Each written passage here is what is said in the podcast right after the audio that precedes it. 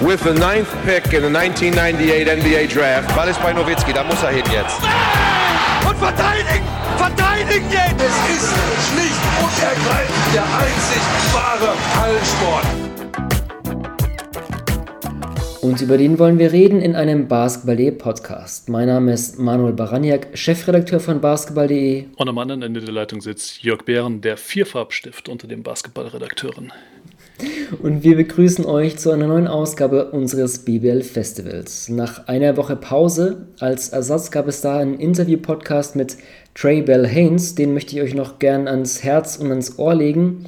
Der Kreilsheimer Guard spricht da mit mir über die so erfolgreiche Saison in Kreilsheim, das System von Coach Isalo, aber auch über Themen wie Mental Health und das Leben als Profi im Ausland.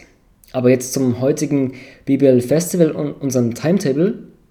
Im Headliner rücken wir Alba Berlin und die Hamburg Towers in den Fokus. Wir sprechen über deren Saison, Stärken, Schwächen und die interessanten Akteure. Passend in der New School Jonas Matisek und Justus Hollatz.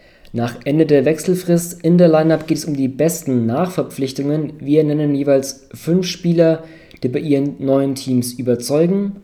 Und für die Mic Drops sorgt Pedro Kayes. Bevor wir einsteigen, Jörg, lass uns vielleicht kurz noch zur Aftershow-Party gehen.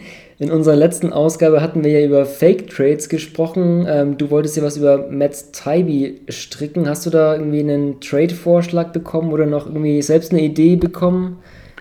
Ähm, ist tatsächlich noch nichts bei mir, bei mir aufgeschlagen. Tatsächlich habe ich aber eher Feedback aus Frankfurt bekommen, dass äh, Frankfurt tatsächlich äh, den Trade so leider nicht durchgehen lassen kann. Äh, den den Three-Way-Trade, den, den du aufgezeichnet hattest, ähm, den ich nach wie vor äh, sehr spannend finde, allein auch tatsächlich äh, um Leon Kratzer aus Bonn rauszubekommen, weil ich das Gefühl habe, dass, dass er in dem, dem System da nicht so, so richtig in Wallung kommt und dementsprechend äh, an anderer Stelle vielleicht aus dem, was er eigentlich mitbringt, äh, mehr rausholen könnte. Ansonsten äh, scheitert es jetzt mittlerweile vielleicht an Gießen, wenn wir uns so die letzten Gießener Spiele angucken. Ich glaube, die, die, Jungs, äh, die Jungs sind heiß momentan tatsächlich. Hm, das stimmt. Nach, nach Bayern auch jetzt Göttingen, wo wir gerade aufnehmen am Mittwochabend, gerade frisch mit fast plus 20.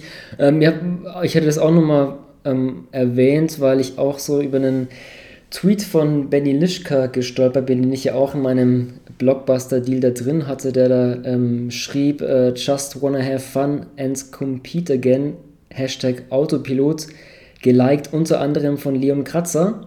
Das nur so viel zum Einstieg, aber ähm, ja, Headliner Berlin gegen Hamburg, ähm, zwei heiße Teams, vor allem die Hamburger, aber vielleicht bevor wir ähm, oder lass uns vielleicht über die Towers vielleicht sprechen. Ähm, momentan These, Hot Take, ich weiß nicht, ob er so hot ist, aber die erfolgreichste Phase der Vereinsgeschichte bei den Towers, kann man sagen, oder? Ja, ich würde mal sagen, sieben Siege in Serie äh, lügen dich. Ne? Äh, damit aktuell tatsächlich äh, die längste aktive Serie ähm, unter allen BBL-Teams, also zum Zeitpunkt der Aufnahme. Wir hatten ja zwischendurch auch schon mal den, den Wahnsinnslauf der Ludwigsburger, aber aktuell, äh, ja, äh, die sieben Siege in Serie, die stehen einfach und äh, damit ist Hamburg wahnsinnig gefestigt und auf dem besten Wege tatsächlich den, den, ja, das Playoff-Ticket endgültig zu lösen. Ähm, laut meiner Rechnung fehlen da jetzt nur noch äh, zwei Siege, meiner Meinung nach. Ähm, und dann, dann ist ihnen das Playoff-Ticket nicht mehr zu nehmen. Und äh, ja, sie haben München geschlagen, sie haben Berlin geschlagen. Ähm, da, da, da geht was oben an der Waterkant und ist äh, tatsächlich ja auch naja, so, so, so ein bisschen äh, zeitverzögert äh, nach der Zeitumstellung. Äh, also der, der, ja, der gute alte feuchte Traum ähm, aus, aus alten BBL-Zeiten äh, von Jan Pommer, der, der immer oben an der, an der Küste äh, ein starkes Team haben wollte. Und äh, es sieht ganz so danach aus, als ob wir es jetzt endlich hätten. Hm, ja. Ja. ja, sehr beeindruckend, die, die momentane Phase. Du hast die Siege gegen die großen Euroleague-Clubs angesprochen. Ähm, ja, für mich auch einfach so ein großer Faktor natürlich Pedro Kayes, der von Fechter nach Hamburg im Sommer gewechselt ist und da für mich auch so dieses Thema Identität, Philosophie, das man bei ihm schon in Fechter gesehen hat, irgendwie auch mitgetragen hat. Also ähm, für mich auch ganz interessant, so aufstrebende ausländische Coaches in der Liga wie er oder Thomas Isalo, die bestimmt auch zu hören bestimmt sind. Mich auch mal gespannt, wer von den beiden da als erstes so ein Euroleague-Kaliber-Club mal trainieren wird. Wer weiß, vielleicht werden wir dann schon im kommenden Sommer mehr erfahren. Ähm, Hot Take coming in. Huh? Hot Take coming in. Aber nee, um, um vielleicht bei Kais zu bleiben, den ich dann schon länger in Hamburg verorte, einfach diese, ja, diese defensive Intensität, die man ja von den Fechterteams gekannt hat, die ist auch ganz klar bei den, bei den Towers erkenntlich, durch, mit Max DeLeo, so diese Speerspitze, wie, wie er es mal zu mir genannt hat, ähm, die da vorne wirklich viel Druck macht. Ähm, auch so knapp hinter Ludwigsburg, als ich mal die Zahlen ausgewertet hat. Das drittbeste Defensivrating, das beste übrigens ganz klar Berlin. Man hat auch gegen Berlin eben, um auf das vielleicht das Hinspiel einzugehen, da war ja auch die Verteidigung im vierten Viertel auch ein, auch ein großer Punkt, ähm, wo sie da davon gezogen sind, eben dank ihrer Verteidigung. Das finde ich schon ziemlich beeindruckend, wie dieses Team einfach in der Mannschaftsverteidigung defensiv funktioniert. Vor allem so ein bisschen, ja, diese Run-and-Jump-Prinzip, das man ja auch von Fechter schon gekannt hat, dieses kurzzeitige Doppeln, wenn dann der Gegner kurz über die Mittellinie ist, um da schon Druck zu machen, Ballverlust zu forcieren oder eben den Gegner gar nicht in den Spielaufbau kommen zu lassen, da einfach die Stärken des Gegners offensiv zu nehmen, ähm, wirklich auch so die Drei-Punkte-Linie verteidigen sind meiner Meinung nach sehr gut, den Dreier. Also da ist vor allem die Defensive für mich so das große Steckenpferd, wie man das bei Kais eben in Fechter schon gekannt hat und jetzt eben auch bei den Towers ersichtlich ist. Also ganz klar für mich so ein Defense-First-Team, die Towers. Ja, eins der, eins der wenigen Teams, würde ich sogar sagen, in der Easy Credit BBL, wo du ganz klar sagst, ey, dass, dass diese Mannschaft explizit zuallererst über die Defense kommt, anstatt, ähm, anstatt über irgendetwas anderes. Tatsächlich. Also ich finde, äh, Ludwigsburg beispielsweise ist so ein Team, wo du genau merkst, ähm, also bei allem offensiven oder allem defensiven Talent, was diese Mannschaft hat, aber bei denen hast du eher das Gefühl, die, die switchen das phasenweise an, wenn sie halt hinten raus die Spiele gewinnen müssen. Also da merkst du, wie, wie richtig für drei, vier, fünf Minuten defensiv die Intensität einfach wahnsinnig hoch geht. Ähm, Alba macht das auch eher mit so, einem, mit so einem konstanten Druck, aber auch da, ne, die kriegen das dann irgendwann umgelegt und zermürben den Gegner innerhalb von fünf Minuten. Aber Hamburg ist tatsächlich ähm, echt die Mannschaft, die es auch schafft, diesen, diesen konstant extrem hohen Druck über eine sehr, sehr lange Zeit aufrechtzuerhalten, ähm, wo viele andere Mannschaften dann, wenn sie genau diese Gangart einlegen, ähm, ja, dann, dann spätestens ab Mitte des dritten Viertels äh, ja, im, im, hochroten Bereich laufen und, äh, und dann hinten raus dann doch nochmal richtig kassieren. Und das ist einfach bei Hamburg nicht. Und du hast gesagt, äh, oder du hast es angesprochen, äh, Max Di Leo ist, ist dann natürlich das absolute Paradebeispiel. Ne? Wenn du, wenn du halt so ein Dynamo im Team hast, ähm, der da immer, immer weiter Gas gibt, ähm, dann kannst du natürlich auch, also das ist ja dann so ein durchsickernder Effekt auf den Rest der Mannschaft. Ähm, und da kommt dann wieder ne, der, das Thema Scouting äh, bei Hamburg mit rein, dass sie tatsächlich extrem gut funktionierende und gut miteinander harmonierende Teilchen äh, letzten Sommer gefunden haben, die beispielsweise auch bei, bei Teams, äh, bei anderen Teams in der BBL tatsächlich so noch nicht funktioniert haben, wie sie es, wie sie das jetzt eben in Hamburg tun. Und das, das ist sehr beeindruckend. Also, wenn wir auf das Thema Scouting kommen, dann will ich auch gerne einen Spieler rausstellen, der dann vielleicht nicht so sehr für die Defensive steht, sondern mehr für die Offensive. Ich finde, für mich ist es auch jemand wie Mike Kotzer wirklich so eine der größten Entdeckungen der Saison. Also, was der offensiv anstellt, finde ich so beeindruckend. Ähm, mir gefällt so sein, dieses, dieses ähm, versierte Spiel, sowohl als, also man, man sieht es häufig, wenn so ein Spielzug bei den Towers, ähm, Ball an der Seite, Pick and Roll, ähm, zurück auf den, auf den Vierer, dann kommt eben kurzer so raus als Center, bekommt den Ball in der Birne und dann bricht er oft aus dem Spielzug aus und denkt so, okay, der macht jetzt so ein, so ein Handoff, gibt über auf einen anderen Flügelspieler, aber nein, dann attackiert er oft sogar mit so einem Crossover-Dribbling und, und zieht in den Korb und das sieht man wirklich häufig bei ihm, einfach so gutes, gute Ballbehandlung, wirklich Schnelligkeit auf den Beinen, obwohl er auch mit 2,11 und, und mächtig Kilo ähm, auf der Brust da auch, wo man es vielleicht auch gar nicht denken würde, aber hat er wirklich die, den, den Speed, die Schnelligkeit, um da andere Fünfer äh, zu schlagen. Das finde ich bei ihm so beeindruckend, aber gleichzeitig auch dann Spiel in der Zone, wirklich sehr, sehr gute Fußarbeit, teilweise so ein bisschen, ja, Dream Shake ist schon fast übertrieben, aber wirklich so die Drehungen, die Fakes, um da wirklich auch in der Zone zu punkten. Und für mich so ein Mike Kotzer ist wirklich so einer der positivsten oder ja, hatte ich nicht auf dem Schirm, ist ja auch ein Rookie, also vielleicht klar, in der Verteidigung zahlt er vielleicht auch ein bisschen Lehrgeld manchmal, das ist ja ganz normal, aber so offensiv, wie er da eingeschlagen hat und jetzt auch bei dem jüngsten Erfolgslauf der Towers, auch da wirklich konstant gescored, für mich wirklich ein ganz, ganz spannender Spieler und ich denke mal auch da, um dann vielleicht noch kurz auf die Brücke zu schlagen zu Scouting und Kayas, ähm, was ich auch angesprochen habe, ähm, einfach ein Trainer, unter dem einfach viele Spieler besser werden. Man muss sich ja nur angucken, wer ein Fechter gespielt hat und wo die dann eben Verträge unterschrieben haben, bei welchen Euroleague und Eurocup-Clubs. Und ähm, da könnte Kurzer der, der nächste Name sein, der da eben ähm, ja, ein Team unter Kais auch als Sprungbrett nehmen kann. Ja, und er steht definitiv auch exemplarisch für, für diesen Run, den die Towers momentan halt haben.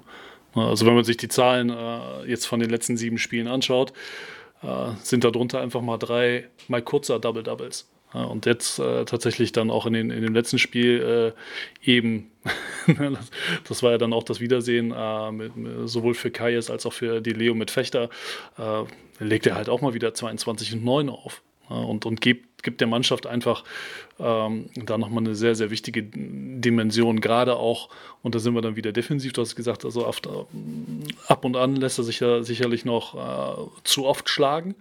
Ähm, aber hey, ganz klar, ist, ist natürlich ein, ein BBL-Rookie. Ähm, auf der anderen Seite hält er einfach die Bretter sauber. Ne? Das heißt, du kannst dementsprechend natürlich auch, ähm, beziehungsweise der hat einfach mit seinen, seinen 2,11 Meter, 122 Kilo, hast du da einfach einen riesen Buddy in der Mitte stehen. Ne? Das heißt, dementsprechend gibt dir das auch wieder von den, für die kleinen Positionen die Freiheit und, und die Ruhe, ähm, dass du halt einfach viel aggressiver in den Passwegen wildern kannst, dass du viel aggressiver auf den Ball gehen kannst, weil du weißt immer, ey, wenn ich mal geschlagen werde, ey, Big Mike steht da hinten und hält den Laden halt dicht. Also selbst wenn der halt keine, keine, kein, kein riesen Blockshutter ist, ne? ich, wir reden hier von 0,4 äh, Blocks pro Spiel, aber trotzdem verändert der einfach den Drive und der verändert den Wurf, den du in der Zone nimmst, ne? weil über die 2,11 Meter musst du trotzdem erstmal drüber kommen. Hm. Ja. ja, so gut kurzer ist und ich auch dass diese Kombination mit so Terry Allen auf der 4, der für mich so ja, dieser ja, designierte Stretch-Vierer, der hat wirklich einen guten Distanzwurf hat. Jetzt auch zuletzt, wenn du das Fechterspiel ansprichst, ich glaube, der hat da 4 von 9 geworfen. Da gefällt mir diese, diese Inside-Outside-Balance eigentlich ganz gut, aber so auf groß und vielleicht so eine kleine Schwachstelle auszumachen, so tief sehe ich die Towers da eigentlich nicht. Also das ist wahrscheinlich auch den Verletzungen natürlich geschuldet. Ähm, hatten da wirklich auf, auf groß einiges Verletzungspech, auch bei, bei Neuzugängen wie Johannes Richter. Ähm, ähm, aber da, ja, so ein Marvin Ogunsipe bekommt dann nicht so die Minuten, ist für mich jetzt auch nicht so auffällig, muss ich zugeben. Ein Zach Cuthbertson auf der 4 ebenso nicht. Ähm, da bin ich mal gespannt, es könnte vielleicht ein bisschen dünn werden. Was ich da auch interessant finde, ähm, das hatte ich gegen, gegen Braunschweig, hatte ich das gesehen, als die Towers mal so eine wirklich kleine Lineup hatten ähm, mit, mit, mit Hollatz, die Leo, dann den beiden Taylors, also ähm, Cameron Taylor auf der 4 und Kurzer, das war dann auch das Spiel, wo sie einen 13 zu 0 Lauf im vierten Viertel hingelegt haben, um das Spiel dann noch in der Verlängerung zu gewinnen. Das hatte auch kurze Zeit ein Fechter gesehen, diese Lineup. So häufig also es waren jetzt die einzigen Spiele, wo ich die beobachtet habe. Keine Ahnung, ob Kais da vielleicht noch öfter drauf gucken wird, aber notgedrungen musste das vielleicht, weil ich sie auf groß, so gut mir die, die, die Starting Big Man Combo da gefällt. Da hinten, dahinter die Backups ähm, nicht so sehr, da sehe ich dann die Stärken schon auf den Außenpositionen. Also so ein Cameron Taylor, Bryce Taylor auch nochmal ähm, mit seiner Distanzstärke, Jordan Swing, der dir den Dreier aber auch so ein bisschen Ball hingeben kann. In DJ Schultz mit seinem Speed und seinem wirklich guten Floater, finde ich. Ähm, Justus Hollatz sprechen wir gleich noch drüber. Da finde ich, ist die Quantität und Qualität schon mehr gegeben auf den Außenpositionen. Dagegen bei Groß sehe ich die Towers ein bisschen dünn bestückt, muss ich sagen. Ja, auf den absolut, gar keine Frage. Also das hat natürlich wahnsinnig viel auch mit dem, äh, mit dem Verletzungspech an, äh, zu tun, was du angesprochen hast. Also wenn, wenn man sich bei den Spielen der Towers da schaut, was alles auf der Tribüne sitzt, äh, das ist halt brutal. Ne? Ähm, und, und das wären, und da stellt sich dann, das ist so eines dieser What-Ifs, der, der Saison 2020, 2021. Ähm, ja, wie gut könnten die tatsächlich sein, ähm, ja, wenn, wenn die Jungs da alle fit wären? Und nur halbwegs normal abgeliefert hätten. Ne? Ähm, das ist schon eine, eine, sehr, sehr spannende Frage und umso, umso smarter ist es dann natürlich aber auch wieder von Kai, dass er halt sagt, ey, weißt du was, ich ne, nutze dementsprechend auch die Regular Season, ähm, um einfach mal andere Lineups zu probieren. Was passiert denn, wenn ich eben so extrem klein gehe, wie, wie, wie das Lineup, was du eben skizziert hast, mit Taylor und Taylor auf 3 und 4, ähm, was du mal phasenweise sicherlich gehen kannst. Ähm, die Frage ist da dann natürlich auch wieder, kannst, du's, kannst du mit so einer Lineup ähm, auch Teams, ich sag mal, aus den, aus Top 3, Top 4 ähm, der Liga, kannst du die damit auch zum Wackeln bringen? Ja, oder, oder wirst du da, oder, oder drücken die dir dann einfach, weil sie, weil sie auch die Manpower und dann eben doch auch die Quantität haben, ähm, drücken sie dich dann halt dementsprechend nieder, weil sie sagen, ey, weißt du was, wir werfen einfach so viele große Buddies auf dich drauf. Ähm, da sieht dann selbst ein Cameron Taylor, der, der eigentlich echt einen, einen guten Körper hat äh, und der, der sicherlich auch die kleineren Vierer in der Liga verteidigen kann, aber der dann einfach tatsächlich dann doch da irgendwann sagt, ey, weißt du was, Jungs, das ist dann, das sind dann doch ein paar Kilo und ein paar Zentimeter für mich zu viel. Hm. Ja.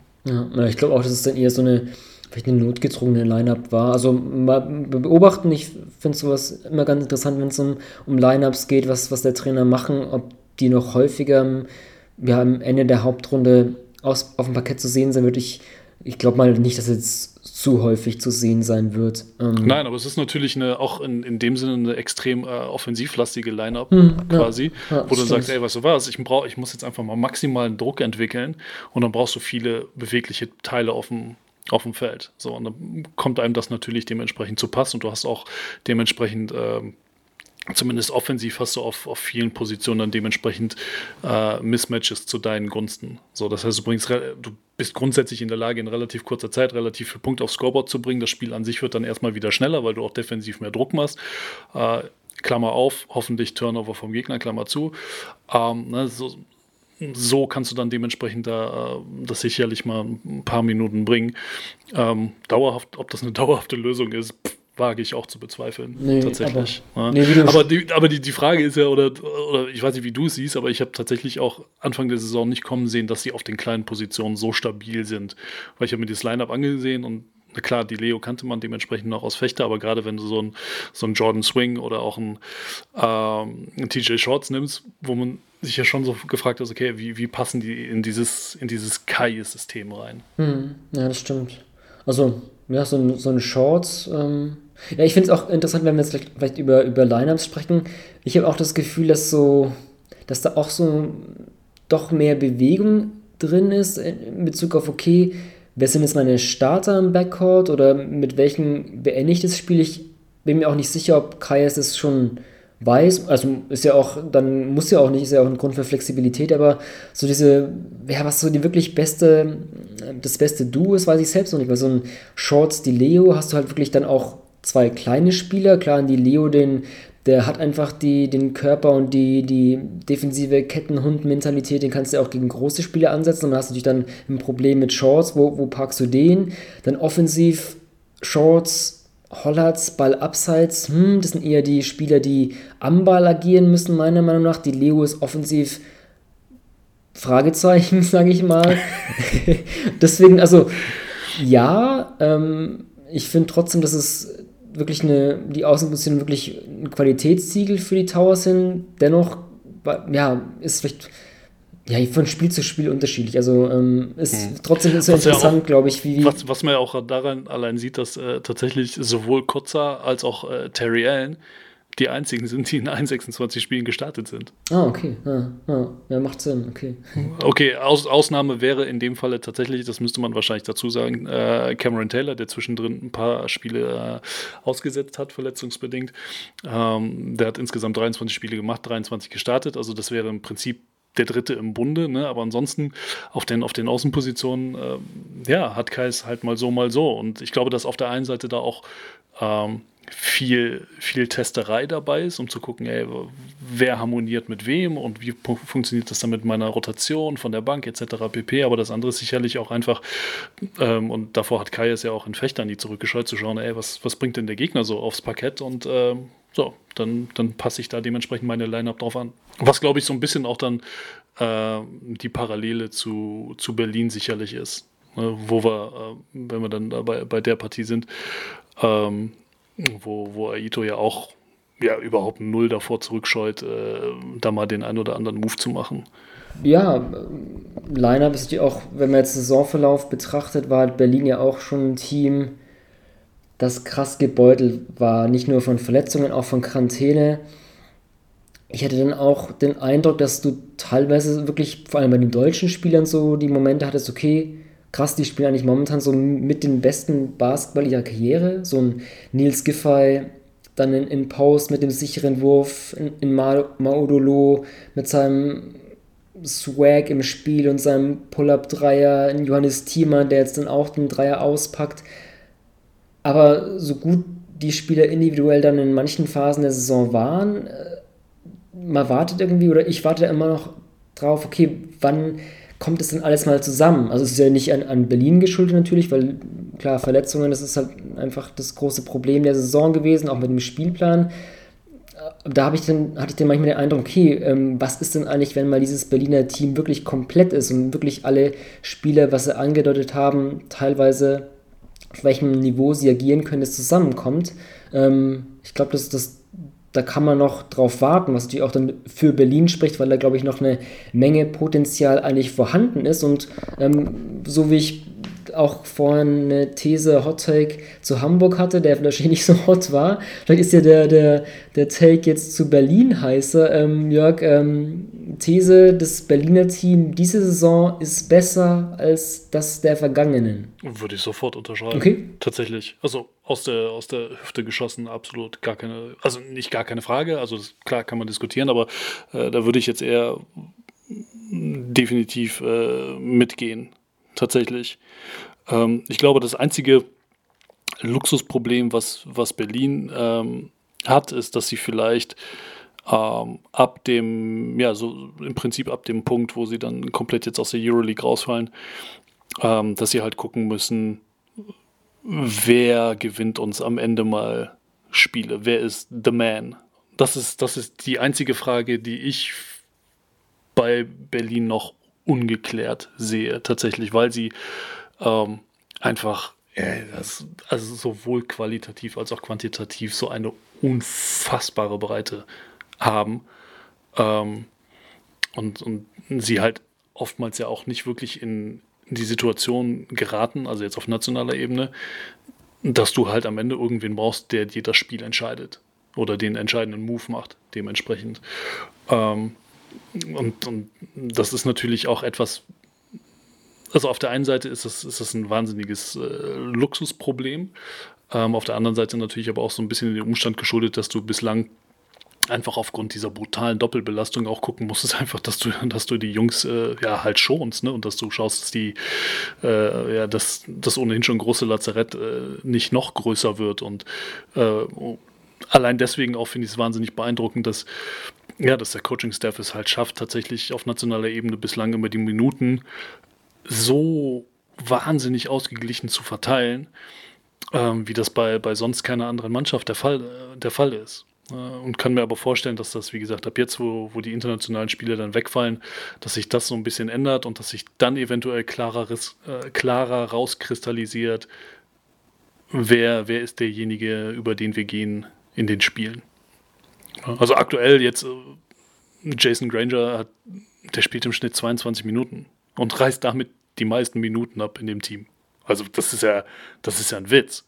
Also wenn man sich, da, da, da müsste man sich jetzt mal die anderen, äh, die anderen 17 Teams anschauen und gucken, okay, wer, ne, wie viele Leute haben da dementsprechend mehr Minuten als er. Da kommst du, glaube ich, auf eine ganz, ganz amtliche Zahl. Hm, ja. Das, warum ich die Frage auch gestellt hatte, ich, das hatte ich mich halt äh, vor der Saison gefragt, als ich dann so die Neuzugänge ein bisschen oder die Neu- und Abgänge ähm, gegenübergestellt habe. So ein Landry Noko ist gegangen, Ben Lemmers gekommen, Rokas Gitreit ist gegangen, Simone Fontecchi gekommen, Martin Hermansson weg. Jason Granger, das war so mit auf den ausländischen Positionen. Dann geht es natürlich auch noch weiter mit einem Maodo Lohn, Luis Olindi, die gekommen sind für Michael Mason, Stefan Peno auf der 1 oder Kenny Ogbe auf der 3. Aber auch so die, was du gerade gefragt hast, okay, wer entscheidet denn die, die, denn die Spiele? Genau dieser Punkt, so das Berliner System ist ja unter Ito schon immer eines, das anders spielt, ne? offensiv, mit, mit viel Bewegung, mit Offscreen-Aktionen, mit Cuts und weniger 1 gegen 1, weniger direkte Abschlüsse aus dem Pick and Roll. Da dachte ich mir aber schon so in den Anfangsjahren Aitos, okay, das ist sehr schön in der regulären Saison anzuschauen, aber wenn es dann irgendwie ins Finale geht, irgendwann brauchst du halt diese 1 gegen 1 Scorer. Das hat sich dann durch das Finalturnier schon ein bisschen geändert. Das war vielleicht auch eine Ausnahmesituation natürlich, aber da gefallen mir eben diese Neuzugänge in Maudolo und in Jason Rangers so gut, weil die meiner Meinung nach genau das können. Ich, ich insgeheim, für mich persönlich habe ich schon so, so ein bisschen positiv so Sollbruchstellen genannt. Also wirklich äh, die positiv gemeint eben aus diesem egalitären System ausbrechen und eben doch mal was eins gegen eins machen. Und das brauchst du halt irgendwann. Und das sind für mich genau die Spielertypen, die das können, durch, durch ihre Erfahrung, durch ihr Dribbling bei Low. Ähm, darf deswegen so, ja, ich mir auch die Frage am Anfang der Saison gestellt habe, okay, was sind denn da ähm, bei den Neuzugängen oder bei den äh, wichtigen Positionen so die Änderungen? Sind die wirklich besser? Ich glaube eigentlich nicht, aber mittlerweile finde ich das eben auch. Ähm, also und, man darf, und man darf ja nicht vergessen, dass das das erste Jahr dieser Mannschaft ist. Ne, letzte, letzte, letzte Saison, das war ja bereits die zweite Saison, die dieses Alba seinerzeit gespielt hat in, in der Konstellation. Klar, mit minimalsten Veränderungen, ne, aber der, der wirkliche Kern der Mannschaft war ja zwei Jahre zusammen. Ähm, und, und dafür finde ich, dass du eben jetzt im Sommer, also ich glaube, dass da sicherlich Hermannsson und Gidreitis ähm, ja mit die, die größten Brocken waren, die, ähm, die da abgegangen sind. Ähm, dass, dass diese Mannschaft jetzt trotzdem schon auf einem sehr, sehr hohen Niveau und, und sehr, sehr eingespielt wirkt, tatsächlich. Ähm, also auch gerade in, in Spielen, wo sie dann mal ähm, ja, halt vielleicht nicht so, nicht so gut aus den Startblöcken können, kommen, äh, weil sie erstmal noch ein bisschen müde Beine haben und sich die erstmal irgendwie ein bisschen freispielen müssen. Aber du siehst, dass diese Mannschaft einfach eine wahnsinnige Ruhe ausstrahlt. Das ist, das, das ist so brutal und dann ist es auch ganz egal, wer da von der Bank kommt. Ähm, und ich finde, dass, du hast ihn eben genannt, Malte Delo da echt ein wahnsinnig gutes Beispiel ist. Der Typ ist so dermaßen Kinder hört, haltet euch die Ohren zu, der ist so dermaßen abgewichst und der geht da mit so einer, ja, mit, mit so einer Selbstverständlichkeit äh, geht er aufs Feld und, und macht da halt seinen Job. Ähm, vor allem dann defensiv in Kombination mit, mit Jonas Matisek, wo du, wo du richtig siehst, ey, das sind zwei Jungs aus dem eigenen Programm und die kommen halt rein zusammen und die haben halt Bock zu spielen und die haben Bock, den gegnerischen Backcourt auseinanderzuschrauben.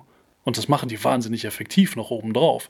Ja, und, und tatsächlich, dass du da, ähm, also, also mein Eindruck ist, dass sie einfach sehr früh und sehr gut und sehr schnell alle so ihre, ja, dass da halt jeder seine Rolle gefunden hat. Hm. Ja, ja. Ich finde auch, ja, da gibt es so viele Teilchen, da weiß man gar nicht, über wen man speziell ähm, sprechen will. Also so, so ein Simone von Tecchio, ich finde, vom Potenzial her finde ich ihn ja von den Anlagen kann der für mich ein viel vielseitigerer Spieler sein als ein Gitreitis.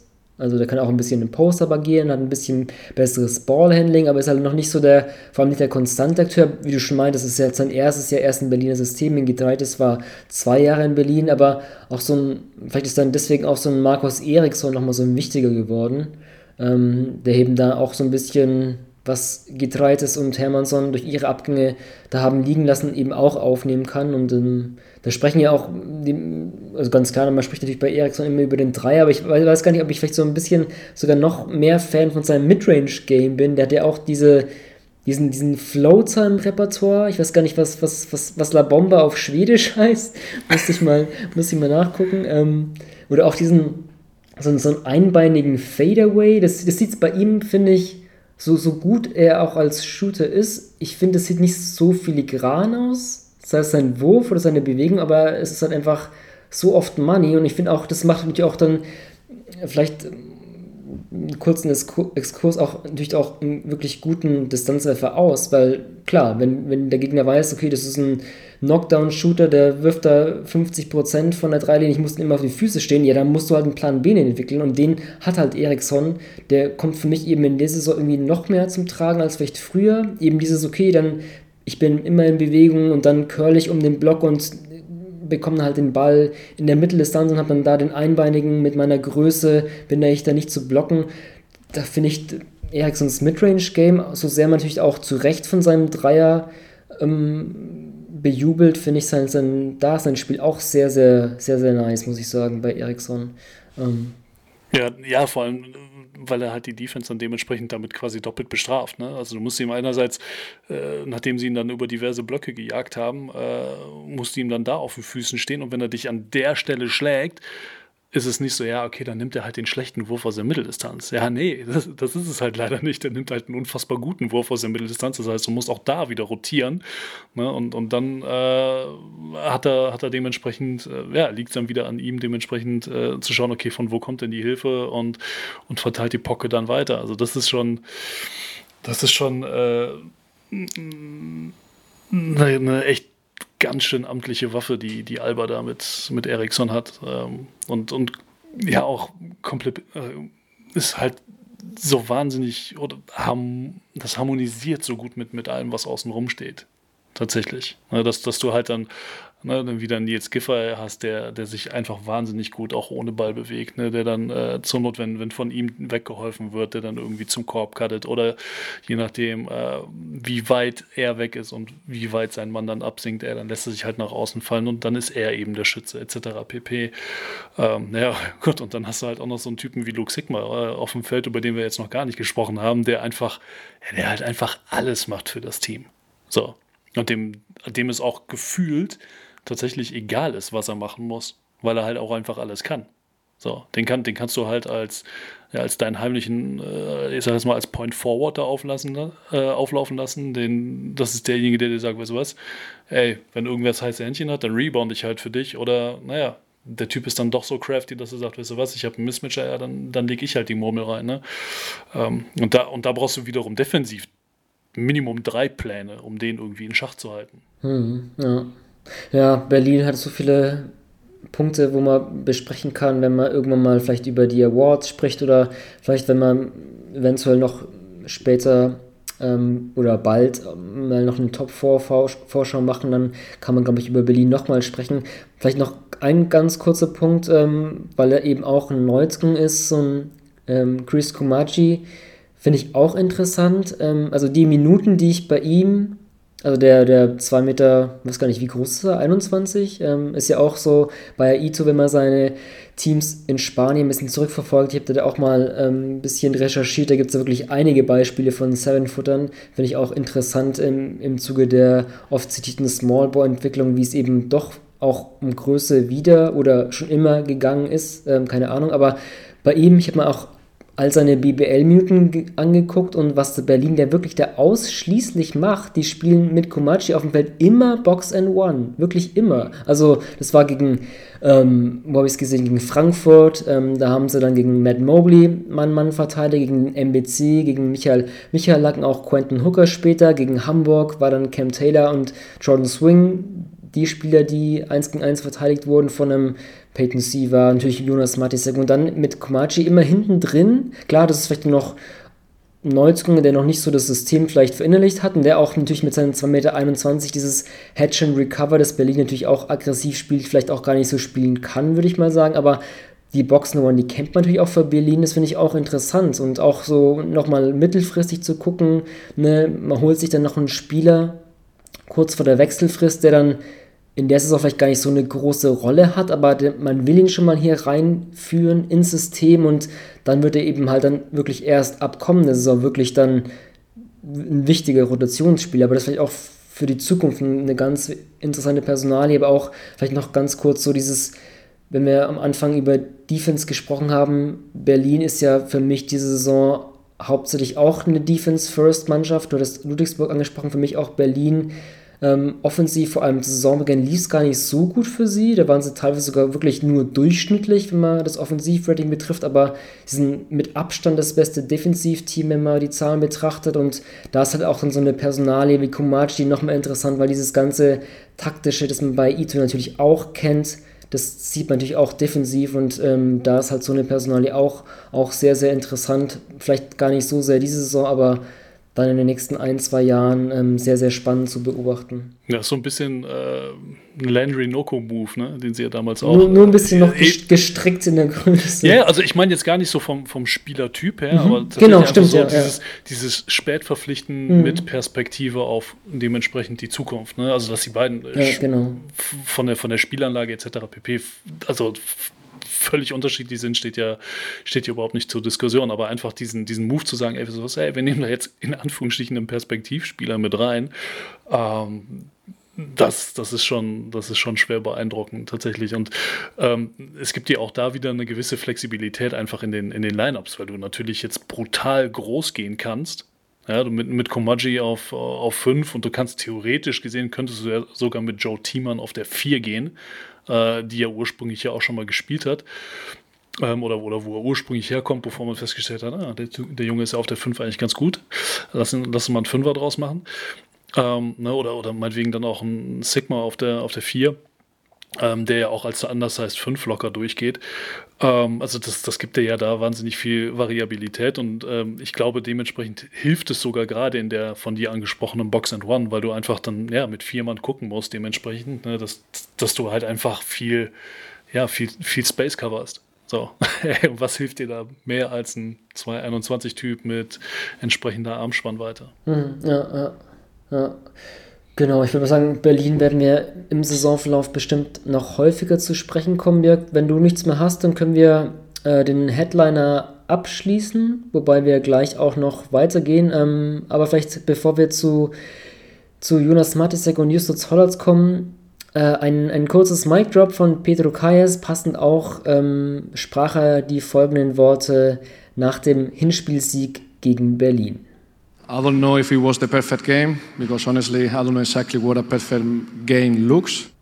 Ja, für das perfekte Spiel haben die beiden nächsten Akteure noch, noch Zeit, denn sie stehen ja erst ähm, am Beginn ihrer Karriere und damit, wie, wie gesprochen, zur New School. Ähm, Jörg, ich habe auch mal jetzt keine These, sondern eine Frage für dich am Anfang. Und zwar, angenommen, EM 2022, der deutsche EM-Kader Wer schafft es am ehesten dort rein? Jonas Matisek oder Justus Hollatz? Boah, Manu. äh, ich sage Jonas Matisek. Und zwar, ähm, weil er dir, glaube ich, insgesamt der ähm, sich besser adaptierende Spieler ist. Mhm. Tatsächlich. Ähm, ist so ein bisschen ähm, erinnert mich so, so ein bisschen von seiner Fähigkeit, sich so seinen Spot auf dem, auf dem Feld zu suchen und sich da einzupassen und dem Team trotzdem wahnsinnig viel zu geben, so ein bisschen an, an Ismet Akpina tatsächlich.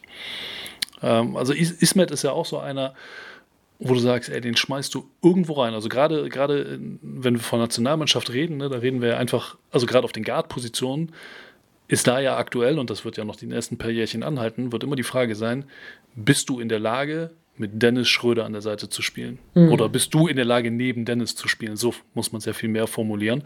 Und das ist einfach etwas, was, was Ismet da völlig uneigennützig und, und völlig unprätentiös einfach 1A auf die Kette kriegt und den da wirklich extrem gut ergänzt, ohne, ohne sein eigenes Spiel aufzugeben. Und äh, da glaube ich, dass, äh, dass Jonas Matisek gegenüber Hollatz ein Ticken weiter ist tatsächlich.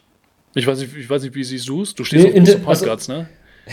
Interessanter Punkt. Also das mit, mit ähm, so sehr, auch wenn ich jetzt die Frage schon auf die M2022 gestellt habe, hatte ich das jetzt noch gar nicht gesehen mit, mit wie passt man zu Dennis Schröder. Das, das stimmt, da gebe ich dir recht, weil dann Matisek natürlich mit seiner Größe, mit seiner defensiven Einstellung vor allem natürlich auch gut daneben passen würde. Ich habe mich halt auch, als wir, als wir ähm, ausgemacht hatten, okay, wir besprechen die beiden mal in der New School passend zum Spiel, als ich so einen Gedanken gemacht habe, weil die, das sind zwei Spieler, die sich meiner Meinung nach so ein bisschen, die vom, vom Skillset her und ihrer Rolle irgendwie doch ganz unterschiedlich sind. Also für mich, Matisek entwickelt sich zu diesem klassischen, was auch wichtig ist, 3D-Spieler. Also für mich hat Matisek nicht so die Schritte so als, als Ballhändler gemacht, wo ich mir vielleicht auch gedacht hätte, die kann er machen, die er vielleicht auch in Nachwuchsnationalmannschaften hatte. Aber für mich macht er in Berlin sehr stark eine, eine Rolle offensiv, Ball abseits. Ist auch völlig okay, aber trotzdem so in der Entwicklung interessant. Dagegen Hollatz für mich, also ich finde diese Kombination aus, aus Größe auf der 1, dieser Drive, den er hat, dieses Pick-and-Roll-Spiel, diese Übersicht für einen 19, bald 20 so klasse. Also auch bei der letzten EM-Quali, ich fand, du hast gerade Ismet Akmin angesprochen, aber ich muss sagen, so ein Hollatz, auch wenn er jetzt nicht so viele Minuten gespielt hat, aber einfach, da waren so diese Anlagen zu sehen in seiner Übersicht, dass er einfach so schon jetzt sagen kann, okay, das ist eigentlich fast mit der beste Aufbau, einfach wie er ein Spiel sehen kann. Und ähm, Deswegen will ich auch die, die, die, die anfängliche Idee, warum ich die mit der Frage einsteigen will, weil für mich beide Spiele so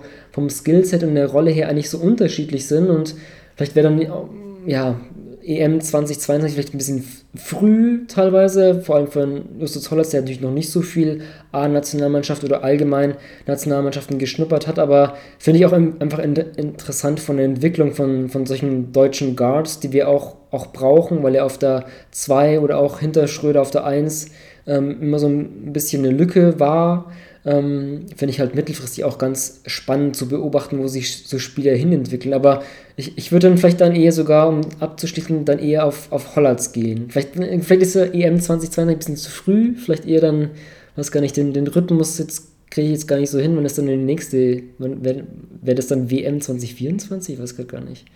Das ja. wird wahrscheinlich, ja gut, das wird wahrscheinlich, wenn wir Pech haben, eh alles nochmal ja, noch mal ein bisschen über den Haufen geworfen und, und dementsprechend angepasst. Aber das stimmt, also der, ähm, gerade so diese, diese offensive Tendenz oder dieses offensive Muster bei, bei Hollands ist natürlich auch, also das hat sich ja über Jahre, das ist ja über Jahre geprägt worden.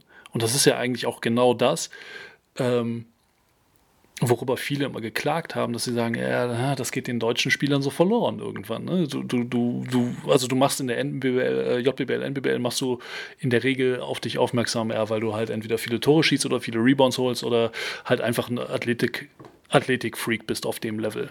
So, aber mit Defensive gewinnst du in der Regel da keinen Blumenstrauß, es sei denn, du bist Carsten Tadder. So, aber dann wächst du eben aus dem Jugendbereich raus und auf einmal wird von dir erwartet, dass du dich in die Ecke stellst, einen Dreier reinknallst und hart verteidigst. So, das ist ja völlig konträr tatsächlich.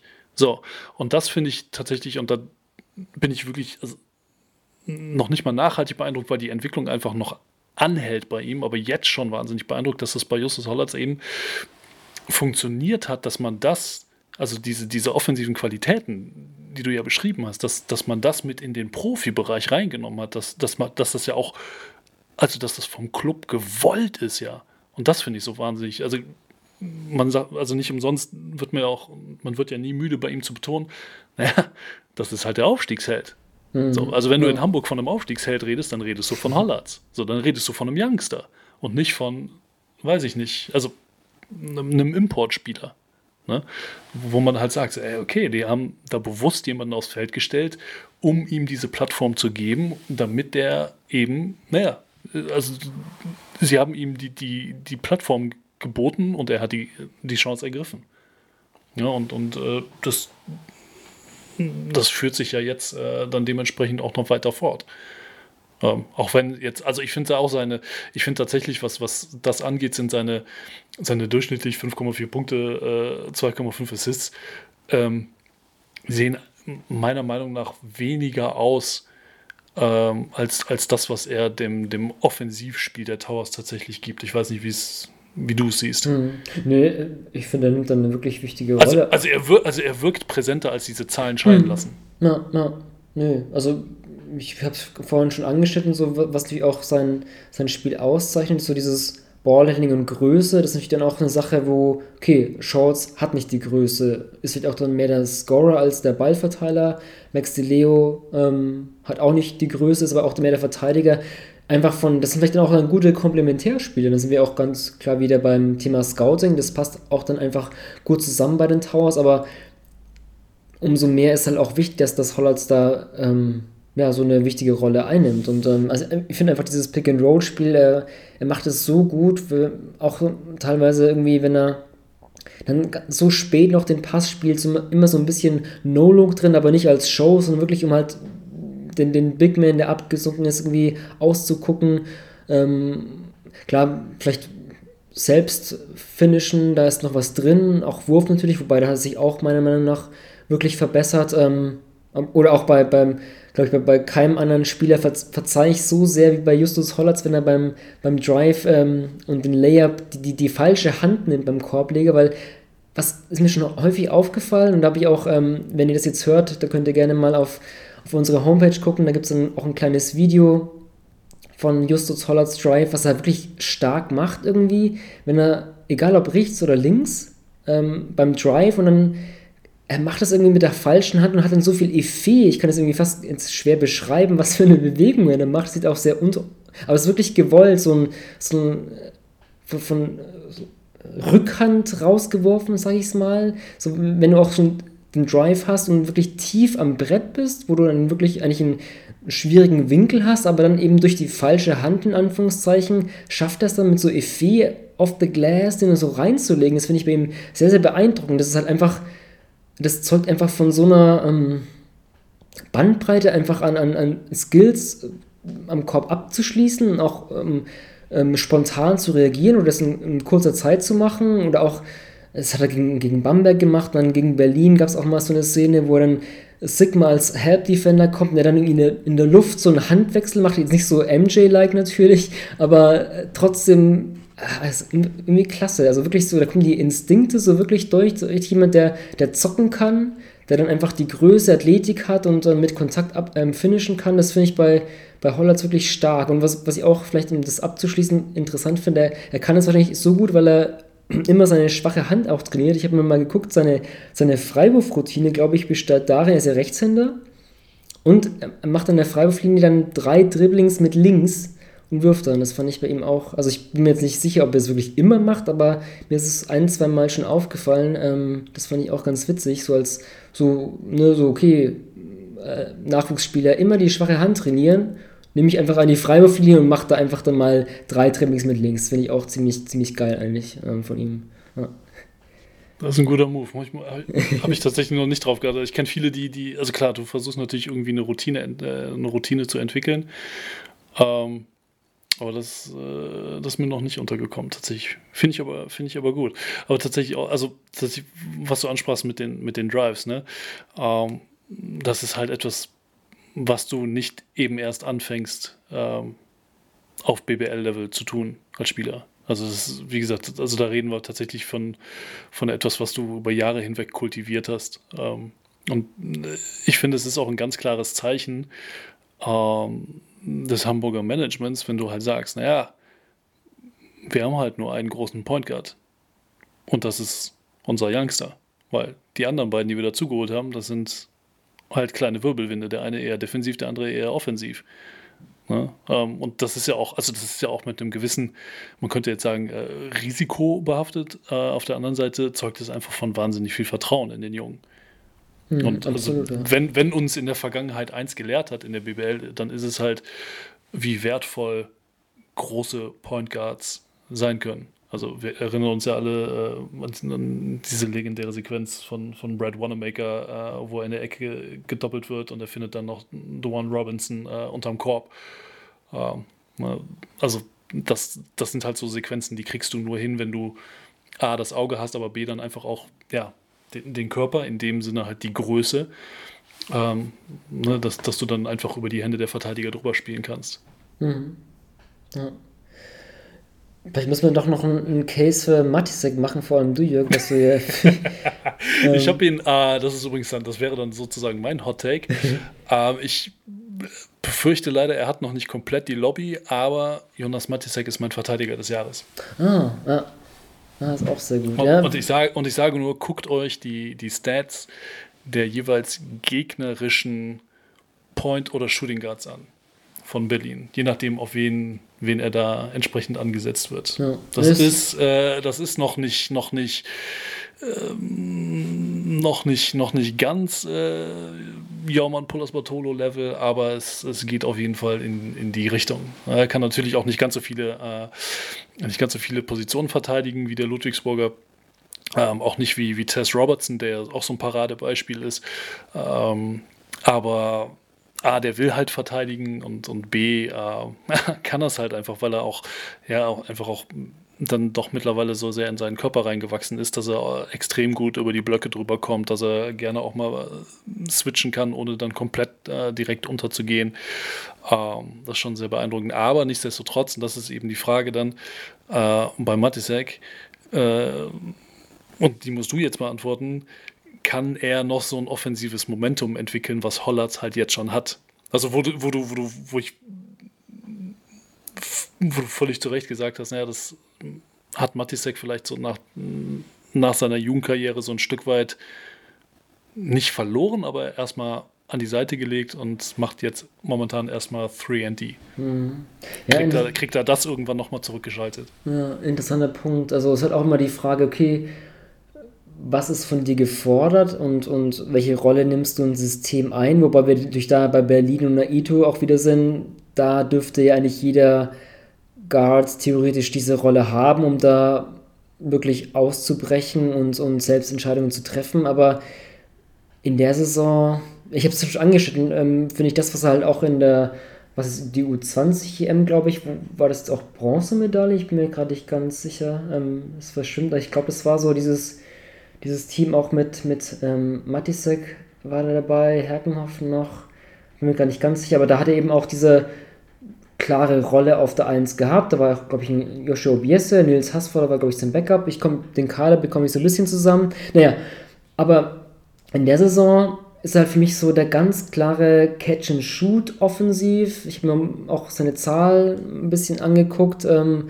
so als Ballhändler, was für mich auch halt einfach ein wichtiger Indiz ist. Ähm, ne, als, als Guard natürlich bei Matisek, wie sehen die Zahlen aus? Das ist halt bei ihm 0,53 Punkte pro Angriff, ist halt wirklich ist er wirklich sehr, sehr unterdurchschnittlich. Ähm, geht da wirklich sehr viel auf den Jumper, auch als wenn er mal 1 gegen 1 spielt, dann auch sehr viel auf den Jumper. Der Drive ist eigentlich fast gar nicht in seinem Repertoire, zumindest wenn er am Ball agiert. Und das sind halt einfach so Indizien, die du einfach halt als Ballhändler Guard irgendwie haben musst, um da wirklich eine offensiv in Erscheinung zu treten. Das sehe ich bei Matisek einfach in dieser Saison nicht. Das ist auch jetzt keine große Kritikpunkt, weil er eben auch ganz andere Stärken hat. Defensiv haben wir angesprochen, bei der Boxen One ist er oft immer der One, der Mann-Mann verteilt und der hat auch schon große Euroleague-Größen wirklich extrem genervt, aber die Entwicklung finde ich, also ich will jetzt diese eine Saison nicht überbewerten, aber wenn ich das vergleiche, letzte Saison, diese Saison, sehe ich halt momentan so nicht. Ist es überhaupt gar nicht schlimm, ähm, aber dann wäre halt der, der designierte, wie ich es angesprochen habe am Anfang,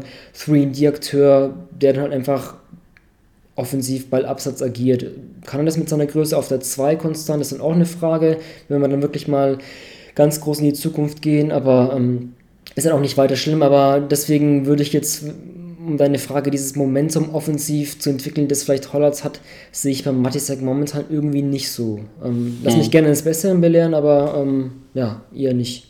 Und zur Not müssen wir nochmal in München nachfragen, wie das da mit, äh, mit Matiseks Offensivqualitäten aussieht. Aber das, das ist eine andere Geschichte, äh, eine andere Wunde, die wir, die wir jetzt nicht mehr, nicht mehr aufpolen wollen. Ähm, ja, aber ich bin da, bin da durchaus bei dir. Also die, die Perspektive, die Frage nach der Perspektive eher Einser, eher Zweier echt schwer zu sagen. Aber tatsächlich, äh, nichtsdestotrotz, und, das ist definitiv das, das große Thema einfach in Berlin, ist, dass du dieses, äh, ja, dieses sehr reaktive, ineinander greifende, harmonische System halt hast, wo aber trotzdem wahnsinnig viele Spezialisten unterwegs sind. Du hast halt mit Ericsson hast du halt einfach einen absoluten Weltklasse-Shooter. Du hast mit, mit Sigma hast du einen Weltklasse-Passgeber eben dementsprechend auf der 4. Ähm, naja, und, und Matisek fügt sich da ein, ist aber in dem Konstrukt dann dementsprechend derjenige, der defensiv vorangeht. Und, und so hat jeder dann, dann bei aller Uneigennützigkeit, über die dieses System ja kommt, dann doch trotzdem nochmal so seine, seine ein, zwei oder also eine klare Stärke, die dann, dann trotzdem nochmal so ein bisschen, bisschen raussticht. Ähm, und, und die dieses System dann in Summe wiederum so wahnsinnig effektiv macht, womit wir dann vielleicht äh, zum Abschluss kommen dann. Ähm, wer macht's denn dann am Wochenende? Berlin oder, oder die Towers? Kriegen sie es nochmal, kriegen die, setzt es Sieg Nummer 8 für Hamburg? Ich würde, glaube ich, auf Berlin gehen. Ähm, Heimspiel, Berlin ist heimstark. Jetzt steht für Berlin unter der Woche noch das letzte Euroleague-Spiel an. Das ist ja auch ein Heimspiel gegen Roter Stern Belgrad. Ähm, ja, ich bei Berlin auch den Eindruck, ich glaube, dann ist es auch mal ganz gut mit Euroleague und, und ähm, den krassen Reisen. Ich glaube, dann ist es vielleicht auch gar nicht verkehrt, sich auf den nationalen Wettbewerb zu fokussieren. Ich, ja, ich tippe auf einen Heimsieg von Berlin. Ähm, da gehe ich mit. Ich glaube nicht, dass sie den äh, direkten Vergleich zurückholen. Äh, dafür müssten sie mit äh, 16 oder mehr gewinnen. Ähm, das ist jetzt nicht so der Wahnsinns-Hot-Take. Äh, ich gehe aber auch nicht davon aus, dass das noch äh, dass das noch interessant wird für die beiden Teams. Dafür liegen die einfach schon, schon zu weit auseinander. Aktuell fünf Spiele in der, in der Tabelle. Ja, aber vielleicht, ähm, vielleicht begegnet man sich dann in den Playoffs wieder. Ähm, könnte ja, auch sehr gut ab, sein. Absolut. Und, und das wäre definitiv eine spannende Geschichte. Äh, zwei spanische Trainer gegeneinander. Das wäre mal eine, eine sehr, sehr gute mhm. Geschichte. Sehr schön. Das soll es dann gewesen sein, Jörg, mit, mit Berlin, Hamburg, mit Matisek Hollatz. Dann ähm, lass uns zur, zur Line-Up übergehen. Da wollen wir, letztes Mal hatten wir ja über Teams gesprochen, die unserer Meinung nach noch vor der Wechselfrist nachverpflichten sollten. Da ganz interessant, Jörg, du hattest ich ja muss mich, Ich muss mich entschuldigen bei Oldenburg. äh, tatsächlich, ähm, ja, äh, also war also interessanter Move, absolut. Äh, auch wenn ich das ganz gerne ohne die Verletzung von Nathan Booth gehabt hätte. Ähm, aber ey, da scheint Oldenburg direkt aus dem Stegreif äh, eine sehr, sehr spannende Personalie an den Start gebracht zu haben. Ja, ab, äh, gleich gleich ähm, Stretch 4 gleich unter Beweis gestellt. Aber dann jetzt nach der Wechselfrist ähm, wollen wir eben über ja, die besten Nachverpflichtungen sprechen. Wir nennen jeweils fünf Spieler, wo wir der Meinung sind, okay, das waren wirklich Top-Nachverpflichtungen, die haben ihre Teams besser gemacht, die sind eingeschlagen. Ähm, Jörg, ich bin mal so frei und fange gleich an. Für mich vielleicht ein Spieler, den man nicht mehr als Nachverpflichtung sieht, weil er doch schon lange dabei ist, aber per se eigentlich auch eine Nachverpflichtung ist, ähm, nach, nach, Statuten ist Devin Hall von Brose Bamberg.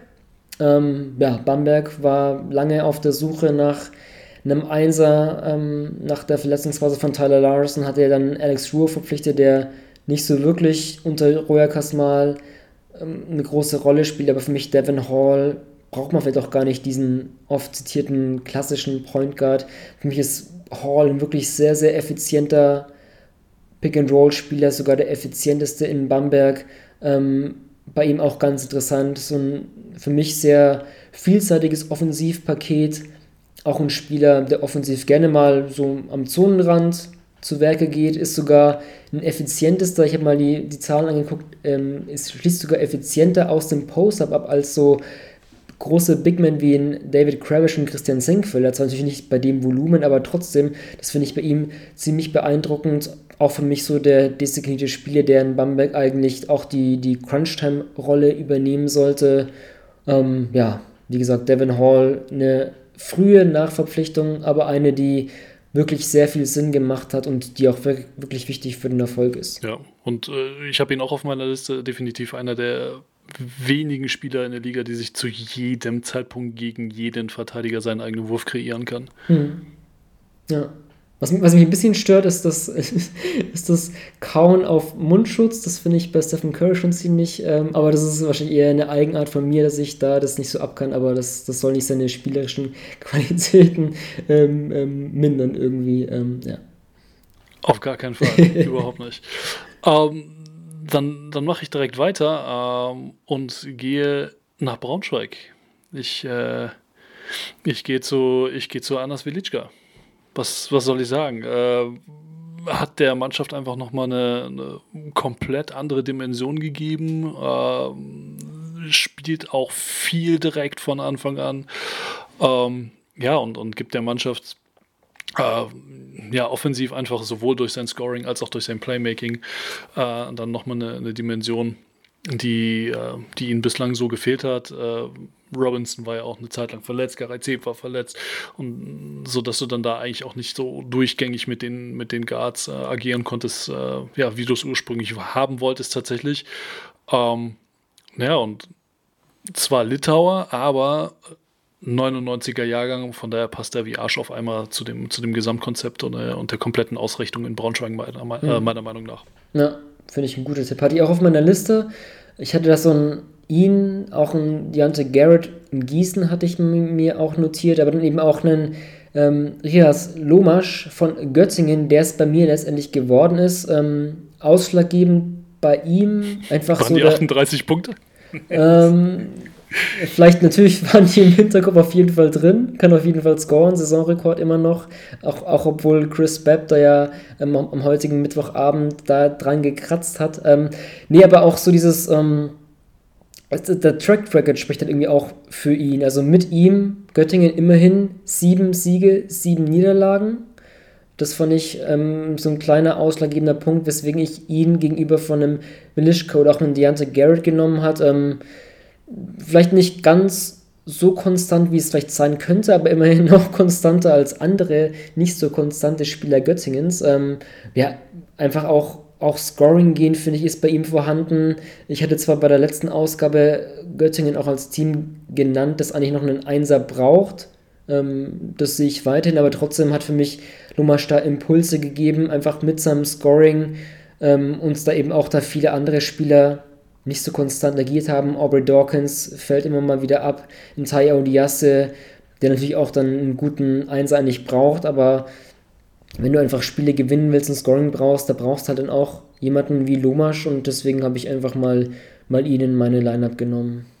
Ja, finde ich, find ich einen guten Pick und der kann der halt, ja, du musst ihn halt komplett, musst ihn halt immer permanent äh, respektieren und er ist trotzdem noch in der Lage, auch zur Not auch mal den Ball abzugeben. Hm, ja. ja. Ähm, dann mache ich auch noch weiter. Ähm, ich habe jetzt nicht so eine ganz mögliche Line-up, die fünf Spieler könnten super auf dem Parkett stehen, obwohl James Gist war schon mal auf der 3. Ich kann mich an ein Spiel gegen Bayreuth erinnern, wo Trinkieri wirklich mal ähm, die Muße hatte, mit James Gist, George Johnson und Leon Radoschewitsch im Frontcourt anzufangen. Das hat zwar nicht so super funktioniert, aber Gist ist, glaube ich, ähm, das muss ich auch zugeben, vielleicht erstmal so ein Name, wo man denkt, Hä? so wirklich in der BBL spielt der nicht so eine große Rolle. Da habe ich so ein bisschen spekuliert im weiteren Saisonverlauf. Kann er für mich noch wirklich auch in der BBL, wenn es ihn auf die Playoffs geht, wirklich sehr, sehr wichtig werden?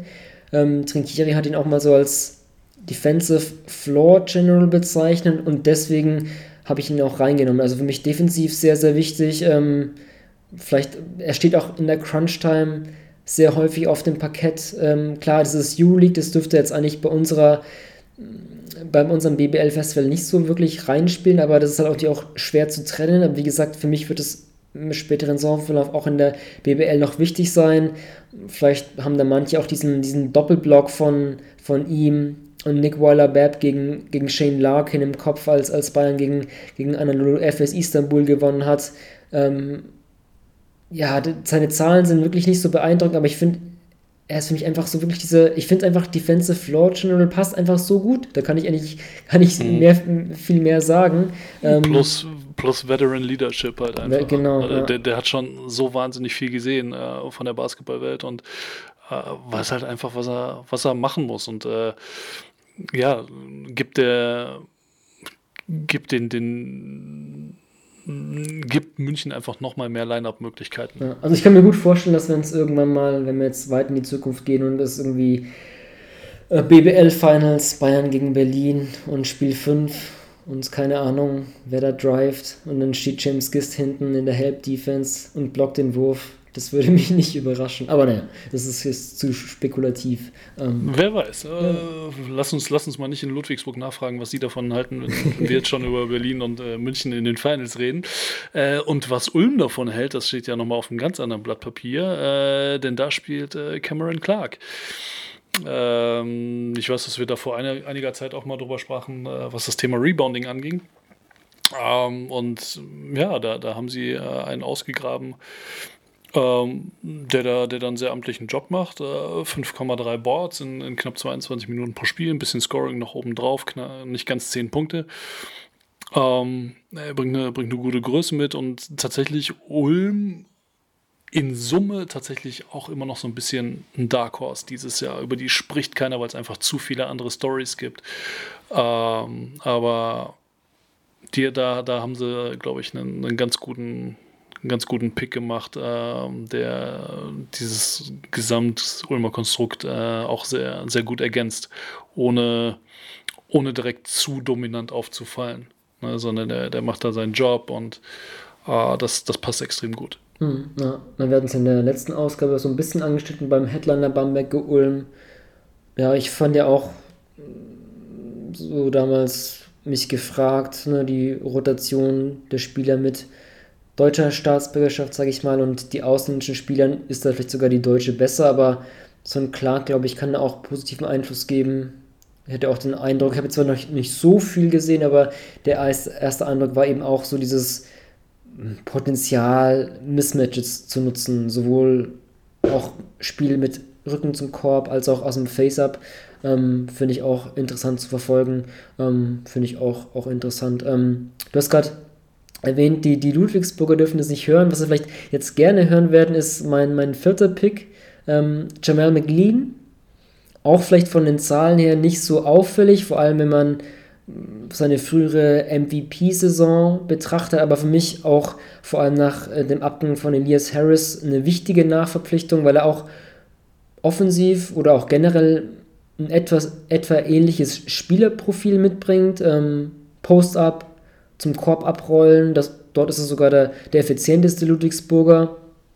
Wenn man, wenn man alle Big Men betrachtet, ähm, war für mich auch einfach wichtig, dass Ludwigsburg dann nochmal nachlegt, auch wenn, wenn Wobo nach Harris Abgang da wirklich stark gespielt hat und, und Ludwigsburg da auch noch diesen langen Siegeslauf aufrechterhalten konnte, einfach um dieses physische und, und intensive Spiel, das natürlich bei John Patrick immer gespielt wird, um das einfach konstant aufrechtzuerhalten, musste einfach ein, ein, großer nochmal her. Und McLean ist für mich da einfach äh, ja, eine Präsenz in, das, in der Zone, wenn man auf, auf 40 Minuten hochrechnet, auch einer der besten Rebounder in der Liga und vielleicht, vielleicht ein, ein Beweis, wie, wie krass McLean da auch in der Zone hasseln kann, wenn, wenn man ein Double-Double auflegt, ein 10-10-Double-Double, ohne einen einzigen Feldwurf zu nehmen, was McLean gegen Chemnitz geschafft hat, das ist schon ziemlich mit, krass. Mit 10 von 14 von der Linie, ja.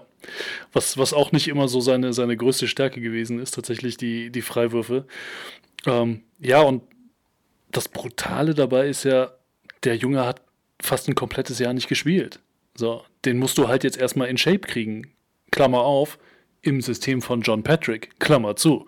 Äh, das ist ja dann nochmal, äh, das Lustige ist, sein, sein Bruder, der gleichzeitig auch sein Agent ist, äh, okay. meinte, meinte zu mir, ey, in der Situation, dass, in der Jamel sich jetzt befindet, ist John Patrick genau der richtige Coach, weil der dem dermaßen auf den Keks gehen wird und dermaßen in den Arsch treten wird, dass der halt wieder ans Rollen kommt. So, und wenn wir dann jetzt sagen, ey, das, das ist schon mit, mit nicht angezogener Handbremse, aber jetzt gemessen an dem Gas, was ein Jamal McLean aktuell geben kann, einfach dadurch, dass er noch so ein bisschen rusty ist.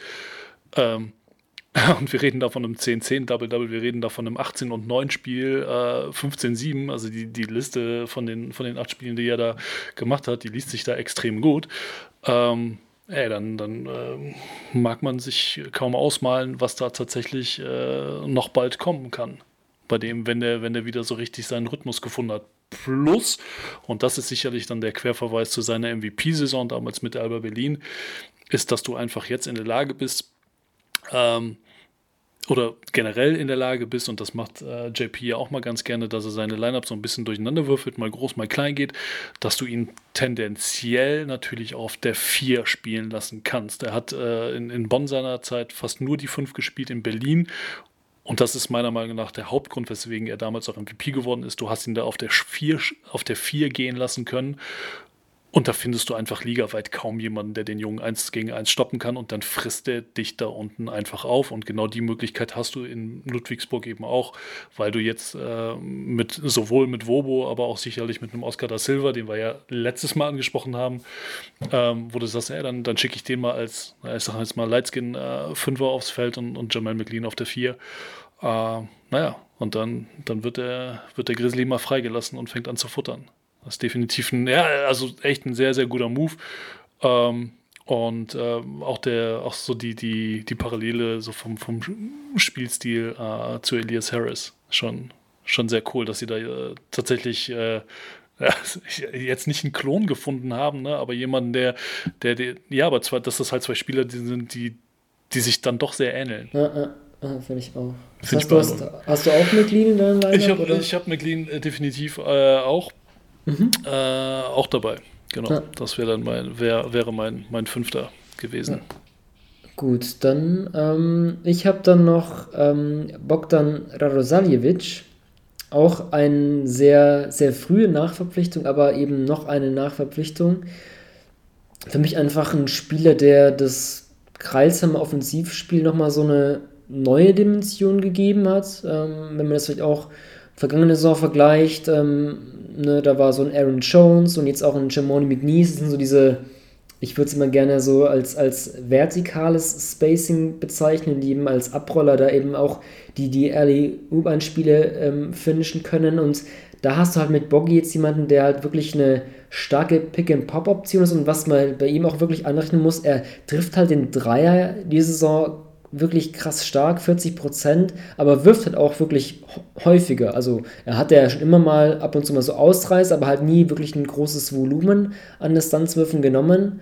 Und das ist bei ihm auf jeden Fall in dieser Saison zu beobachten. Deswegen für mich auch eine wichtige Option in der Kreilsheimer Offensive und auch was mir bei ihm sehr gut gefällt, dieses ähm, ne, diesen Blockstellen, dann dieser Short Roll, das heißt zum Mitteldistanz abrollen, da eben schnell als Passgeber fun äh, fungieren, was auch im, in einem Kralsheimer ähm, Offensive sehr, sehr wichtig ist, eben schnelle Entscheidungen zu treffen und da agiert er halt wirklich spielintelligent. Also diese Kickout-Pässe dann auf die Schützen, das, das finde ich bei ihm wirklich beeindruckend und ähm, deswegen auch für mich jemand, der wirklich auch wichtig für, das, für die Kralsheimer Offensive in dieser Saison ist. Deswegen Boggy für mich dann auf der 5. Ähm, yes. Guter, ja, definitiv ein guter Pick. Äh, also vor allem auch, weil er einfach ähm, ja, den, den Guard, sowohl Hilliard als auch äh, Traybell Haynes, halt den Weg zum Korb nicht zumacht durch sein Rolling. Eben weil er halt entweder komplett poppt oder halt durch den Short Roll, den du angesprochen hattest, hast du dann trotzdem immer noch ne, in, der, in der Zone genügend Platz für den, für den Drive äh, als kleiner Mann.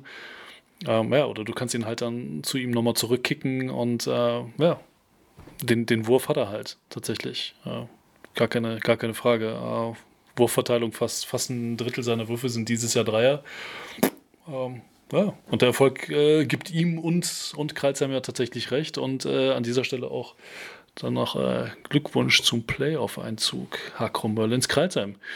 Wird ein, wird ein spannendes Jahr, nicht so wie, wie letztes Jahr. So, das war dann die Line-Up, die besten Nachverpflichtungen an euch da draußen. Gerne ähm, ja, wie sieht eure Lineup aus? Haben wir Spiele vergessen? Ich glaube, es gibt einige Honorable Mentions, die man auch noch erwähnen kann. Ähm, weiß ich nicht. Ich will es gar nicht anfangen, sonst, sonst, wird es noch zu lange. Ähm, Jörg, zum Abschluss ähm, für die Crowd ein Tipp fürs Wochenende. Also unser Headliner war ja Berlin gegen Hamburg. Das steigt am Samstag um 18 Uhr. Ähm, wo man auch auf jeden Fall einschalten kann oder auch einfach dranbleiben kann, ist dann um 20.30 Uhr Bayreuth gegen Bamberg ist natürlich auch ganz interessant. Ähm, ja, kann Bayreuth noch wirklich an die Playoffs anklopfen? Bamberg ist dann ja der größte Konkurrent. Bamberg steht bei 13 Siegen, 12 Niederlagen. Bayreuth 11, 16. Also ist schon, ja, das ist ein Vier-Punkte-Spiel, Zwei-Punkte-Spiel, Zwei-Siege-Spiel, keine Ahnung, wie man es nennen will. Auf jeden Fall sehr, sehr wichtig. Die Bayreuther haben ja das Hinspiel sogar gewonnen in Bamberg mit plus 6. Also das ähm, sollte man sich auf jeden Fall anschauen. Playoff-Ränge, das, das könnte nochmal spannend werden. Absolut. Ähm, ich gehe mit dem Sonntagsspiel um 15 Uhr äh, Riesen Ludwigsburg gegen Fraport Skyliners. Äh, das äh, Versalien-Duell äh, sozusagen.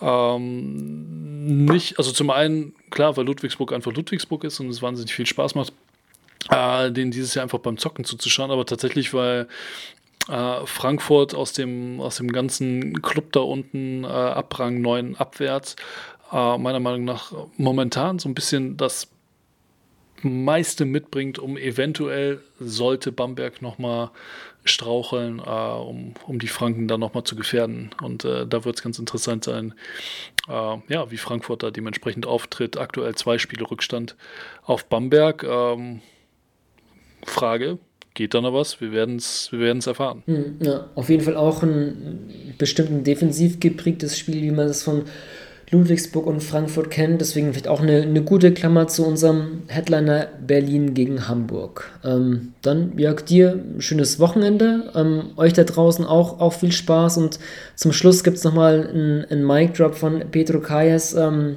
vielleicht nicht nur, nicht nur wörtlich zu nehmen für das momentane Aprilwetter, sondern auch als Metapher fürs Leben. Today the sun was, wasn't shiny for us. But somehow, some way, we learned how to dance under the rain.